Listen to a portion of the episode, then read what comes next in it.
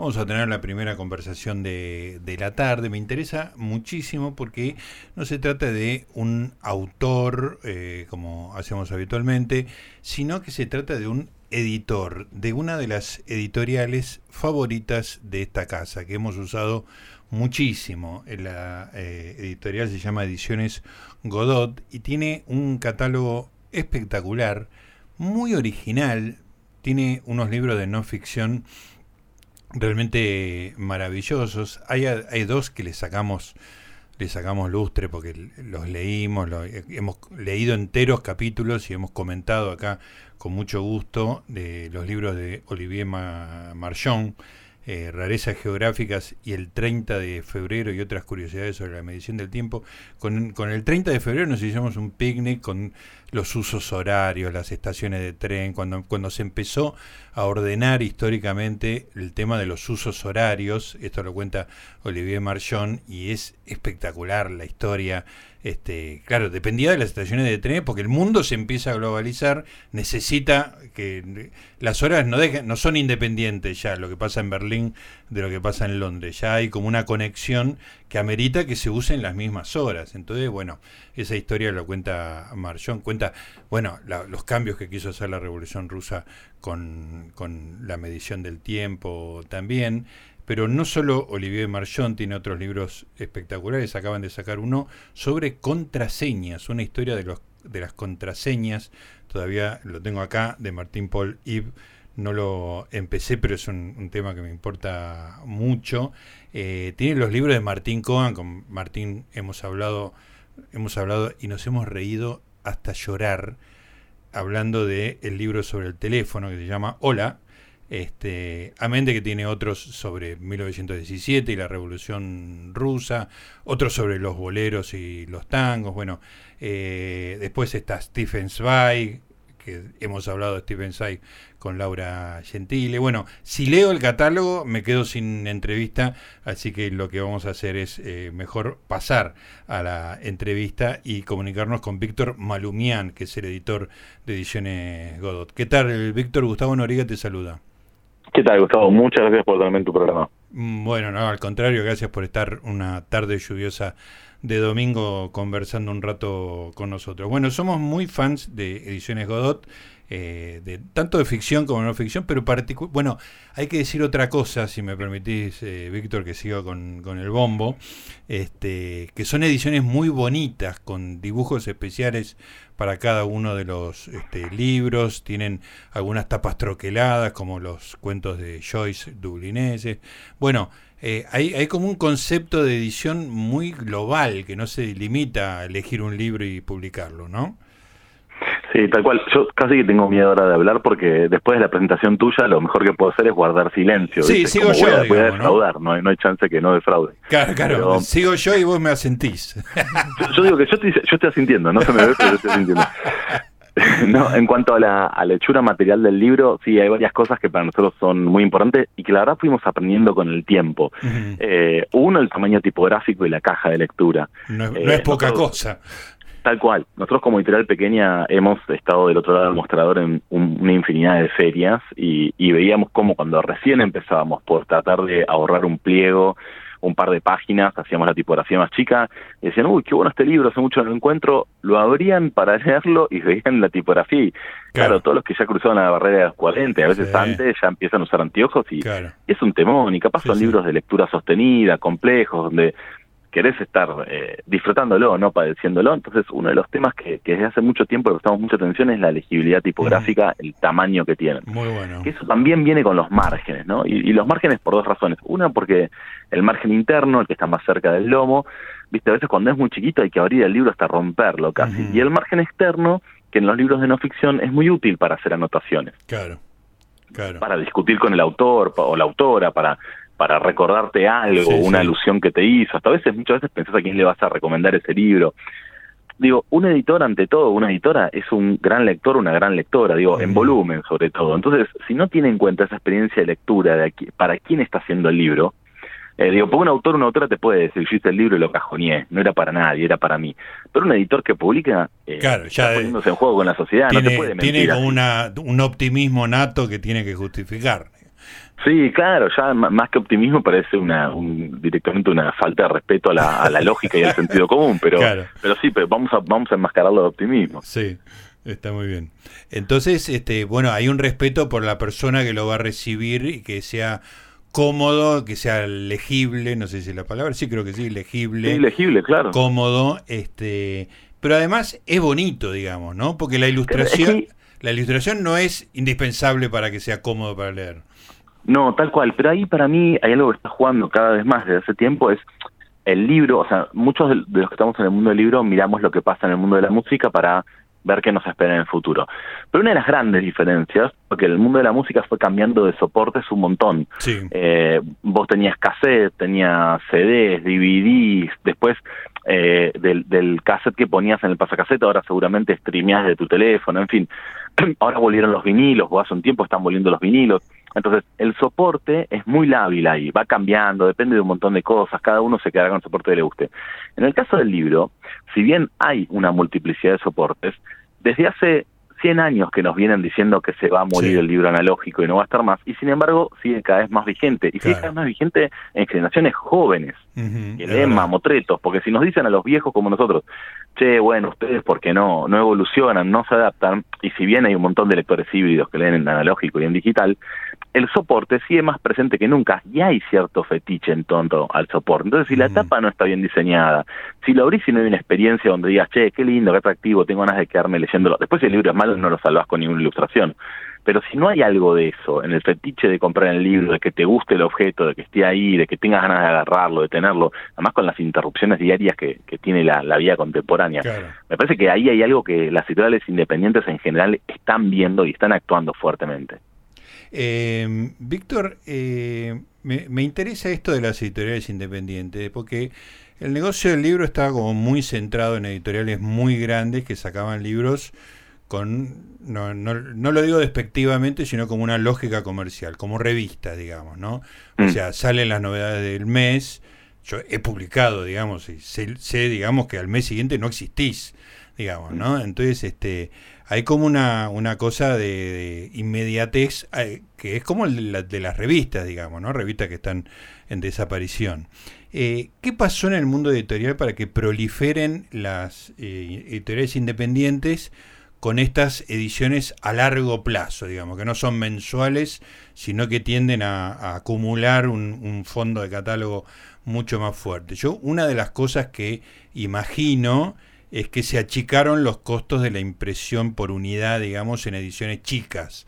O sea, cuando, yo hacía la revista El Amante en su momento, eh, era o, hacías eh, 3.000 o 5.000 o, o, no, o no la sacaba la revista porque no, no te convenía sacar 1.000 porque te salía una fortuna, porque el costo unitario no se podía bajar. ¿Eso es lo que cambió, que permitió que proliferaran las editoriales independientes? Creo que, o sea, algo de lo que estás diciendo funciona así. Yo voy a hacer una pequeña variante. No es que yo tenga razón, es mi, es mi no, No, yo no lo sé, eh, yo pregunto nada más, así que no. No te opones. dejo de lado todo el tema de la pasión, el amor por los libros, todo eso, voy estrictamente a lo. Para mí, dos cosas. Empiezo por el final. Hay un tema de nicho eh, es decir, de que la editorial, las editoriales independientes necesitan un menor volumen de venta para, para existir o subsistir, y entonces, por ejemplo, vos ves que ahora hay editoriales que solo publican literatura contemporánea coreana. Sí, sí, sí, un nicho súper específico. claro. Y eso viene de la mano con algo lo que vos decís. Yo lo que creo es que eh, técnicamente hoy podés hacer 300 libros cuando antes no se podía. Yo creo que desde hace un tiempo con la brecha cambiaria y demás problemáticas y que los insumos están en dólares, acá hay una penalización muy grande y por ende es muy delicado generar un, precio de venta al público que tenga sentido. Si por alguna razón estás imprimiendo en España o en México, la penalización de en vez de hacer 1.500 ejemplares, hacer 500, obviamente para los que no saben, a, menor cantidad de ejemplares, más caro es el, ejemplar y además... Tal cual, y además más se le cargan costos generales. Vos hablabas de, del amante, diseñás la tapa, salió cualquier cosa. 100 pesos, no es lo mismo dividir 100 pesos entre 5.000 ejemplares que entre 10 ejemplares. y así la corrección, los artículos, todo. Bueno, Acá todavía es muy caro hacer pocos ejemplares. Eh, ese es un problema. Eh, y de hecho, está, vos hablabas de la relación con las multinacionales, está pasando algo muy loco, que es que las editoriales pequeñas están forzando a hacer un, eh, tiradas un poco más grandes de lo que necesitan para que el precio de venta al público se acomode un poco mejor, y las multinacionales que tienen autoras o autores que saben que tienen un segmento muy, muy fiel, porque no es que lo están descubriendo. Entonces, Stephen King se están tirando a hacer menos cantidad para no guardarse nada en el depósito y de última se reimprime y están trasladando todo ese costo al precio, todo ese costo al precio de venta al público. Y por eso estás viendo que la multinacional en general está entre mil y 900 pesos arriba en promedio de lo que está un independiente. ¿Por qué florecen o florecen o hay? Bueno, hay varios temas ahí, también hay que ver cómo están compuestas. Hay muchas que son editoriales que en realidad la persona que la lleva adelante de lunes a viernes es docente, traductor, periodista, lo que sea, y la editorial no tiene un costo fijo de salarios o una oficina o internet porque es la casa, es una computadora. Y después un poco de lo que vos decías, hoy una editorial puede ser una laptop que sale con tres títulos de 250 ejemplares cada uno, que quizás los vende por redes sociales o por un tienda nube y tiene un par de librerías muy amigas donde los vende, etcétera. Y es más barato poner la editorial que un maxi kiosco capaz. Claro. Eh, Víctor, ¿y qué, ¿Qué, ¿Ustedes tienen eh, ediciones digitales de los libros son solamente en papel? Nosotros tenemos ediciones digitales que salen al mismo tiempo, que digo, en, algún punto para hablar de la trastienda, vos a la imprenta le mandás dos PDFs, un PDF que es la tapa y un PDF que es la tripa, eh, que es o sea, la parte de adentro. Con esos mismos PDFs o con, o con los archivos que generan esos PDFs, vos ya estás a 90% o 80% armado el libro digital. Entonces nosotros al mismo tiempo mandamos a la imprenta, le mandamos a la persona que nos codea el ebook. Y además, desde hace un tiempo venimos produciendo nuestros propios audiolibros, ah, muy lentamente porque es muy caro producir un audiolibro y el retorno de inversión es es lento y, no, no tenemos tantos recursos económicos, pero también eh, entendemos el audiolibro como parte de, un, de una experiencia, no sé si llamarlo de lectura o de escucha, pero para otros momentos. el, audiolibro, la gran diferencia es que no te obliga al monopolio de tu atención. Digo, vos leer un libro y manejar al mismo tiempo no es muy recomendable. Ahora, vos podés escuchar un libro mientras que manejas o lavas los platos. Claro, claro, exactamente. Eh, Víctor, eh, bueno, se me, se me, pasó lo que te iba a preguntar, pero quiero volver sobre el catálogo de, Ediciones Godot. Eh, ¿cuál, ¿Cuál es el criterio, digamos, no? O sea, vos de repente aparece un escritor de hace 100 años como Stephen Zweig y publican una cantidad enorme de, de cosas. Después hacen traducciones de, como yo lo que contaba de Olivier Marchón, que, es una delicia para mí de, información, diversión. Este, ¿cómo, ¿Cómo buscan cosas? ¿Cómo se les ocurre? ¿Cómo deciden? A ver, yo voy a separar tajantemente ficción de no ficción. Sí, tenemos una formación mucho más fuerte en no ficción. Entonces la no ficción vos vas a ver que, que publicamos cosas mucho más raras y curiosas que, que nadie va a publicar o que es raro que publiquen, y el gran plus que tenemos es la traducción. Hemos traducido del noruego, del esloveno, bueno, mm. francés, alemán, etcétera, etcétera. Y creo que ahí tenemos como más herramientas conceptuales para analizar si un libro es bueno o malo, y a grandes rasgos nuestro catálogo de no ficción, las colecciones no se llaman así, pero vas a ver que si mirás con, con ojo crítico se dividen en dos grandes líneas una línea que nosotros un poco el chiste interno decimos necesitas intertexto para entenderla y entonces vos claro vas a leer, no sé, goza tu síntoma de Zizek, y ahí está el grafo del deseo. Bueno, el grafo del deseo, no sé si es un concepto tan amable para por primera vez, yo lo tuve que leer tres veces para entenderlo. Y después tenés por otro lado, vos hablabas de historia de las contraseñas, Oliver Marchón y demás, y son libros que cualquiera, cualquier lector o lector curioso que interesa el tema lo va a leer y lo va a entender perfectamente. Entonces ahí tenés como dos líneas, ¿no? Necesitas entender algunas cosas antes para poder leerlo, igual está todo bien, digo, yo qué sé, yo cuando tenía, no sé, 15 años leía así a la trustia, no saber que entendí de eso, que está bien, mal, Y todos tuvimos la, tuviste, claro. Tal cual. Y después sí, en ficción lo que sucede es, eh, un poco el chiste interno también es nosotros no descubrimos nada. ¿Qué venimos publicando? Beckett, que como por cómo se llama literal tiene bastante sentido. Claro. Con lo que nos pasó es Suil es uno de los pocos escritores que logró conjugar una masividad enorme con una gran calidad literaria. No siempre va de la mano. Y Beckett además, eh, Beckett, eh, tiene algo además que a mí me parece fabuloso, que Zweig tiene como cuatro líneas de escritura. Tiene por un lado las grandes no ficciones, biografías, momentos estelares, etcétera. Después tiene una línea que es la que yo llamo un poco la Sufi de Erdich, que son estas líneas donde el, personaje hace un recorrido eh, paradojal, donde empieza en un lugar y termina en otro, y, termina transformado, como Los Ojos de la Mano Eterno, eh, o El Candelabro Enterrado. Tiene otra línea que es la de crítica al nazismo sin derramar una sola gota de sangre, donde vos tenés, ponerle Mendel de los libros, o una partida de ajedrez, y después tiene su línea como del amor o del sufrimiento de relaciones interpersonales, como 24 horas en la vida de una mujer y, y carta una desconocida y demás. Y lo que nos pasa es que para nosotros hay como una tríada entre Zweig, eh, Roth, que lo acabamos de publicar, y Musil.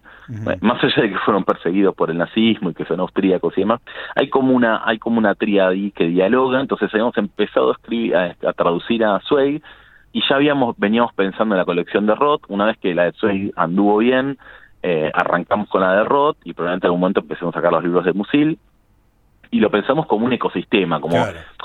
A ver, una editorial no va a generar nunca lectores. Generar lectores es el laburo del Estado y una editorial que piense que puede hacer eso, como que se tiene mucha confianza. Pero sí que puede hacer una editorial, puede generar como cierta comunidad de lectores. Entonces, de golpe, Noriega le gusta este libro y le recomienda a un amigo y dice, chavos, esto te va a gustar. Y entonces esa, esa segunda persona dice, ah, mira, existe Godot y publica estas cosas y está un poco atento a qué haces. Y entonces vas agrupando lectoras y lectores por una afinidad y por un gusto. Y entonces un poco un catálogo empieza a funcionar así, es, si yo ya leí esto y me gustó, esto otro que me están presentando no tengo ni idea qué es, pero voy a confiar en el criterio del que lo eligió y voy a probar y leerlo. Claro, perfecto. Y Víctor, eh, todos estos autores son de derecho libre, ya digo, pasó el tiempo necesario, estamos hablando de Joy, de Joseph Roth, Stephen Zweig, eh, ¿todos estos ya están de dominio público? Sí, exacto, que acá en Argentina se llama dominio público pagante y pagás un porcentaje, no me acuerdo, que es muy chico de la tirada y con eso se financia el Fondo Nacional de las Artes. Ah, ok, sí, sabía eso. Escúchame, y pero de la curiosidad que tengo es la siguiente. Yo había leído hace literalmente 40 años una biografía, si no me equivoco, una biografía de Lincoln de Stephen Zweig que me había encantado. Pero, y después no escuché hablar más de él durante décadas. Y ahora de repente veo que aparecen y que está de moda, digamos. ¿Ustedes eh, motorizaron eso o se subieron a, a un redescubrimiento de Stephen Zweig que estaba ocurriendo en otro lugar del mundo? A ver, ahí, ahí es una pregunta difícil de responder y, a ver, yo siento como cierto orgullo en algo que hicimos ahí porque pero todo lo que yo voy a decir es eh, soy soy la última persona con la credibilidad para decir esto no soy como es como hablar de uno mismo es completamente inimputable. igual nadie te va a refutar acá en este en esta conversación. Pero la gente me está escuchando sí me, me iba a decir mira, mira qué boludo esta editora no compró ni uno solo de sus libros mira cuando nosotros empezamos con la idea de publicar todos seis y le comentamos a varios colegas nos dijeron vos estás loco están todos muertos los que no sé o sea, o tienen 80 años y están gagados o están todos muertos. Y digo, no, mira, para mí tienen que haber ahí. Y y ahí te voy a decir algo que para mí es súper interesante de los prescriptores de lecturas. A nosotros nos impresionó ver que Soy está siendo muy leído en un segmento de 25 años. Qué genial. Y, eso se laburó mucho con Instagramer, Bookstagrammer, YouTuber, Grammer, o con, bueno, de, de toda esa gente joven que recomienda libros.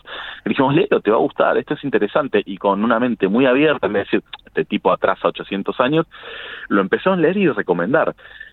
Y ahí se generó. Después, en el tema Sway hay un tema de que en general eh, algunos de estos autores, cuando todavía el derecho estaba vigente, porque no en todos los territorios funciona igual, tenían eran todas traducciones españolas. Y a nosotros nos pica un poco y, y, nos rascamos con este tipo de cosas, de que nosotros en los 70, 60, 70, te diría que hasta alguna parte de los 80, Argentina era una potencia de traducción, de hecho hoy sigue siendo a nivel calidad una potencia de traducción.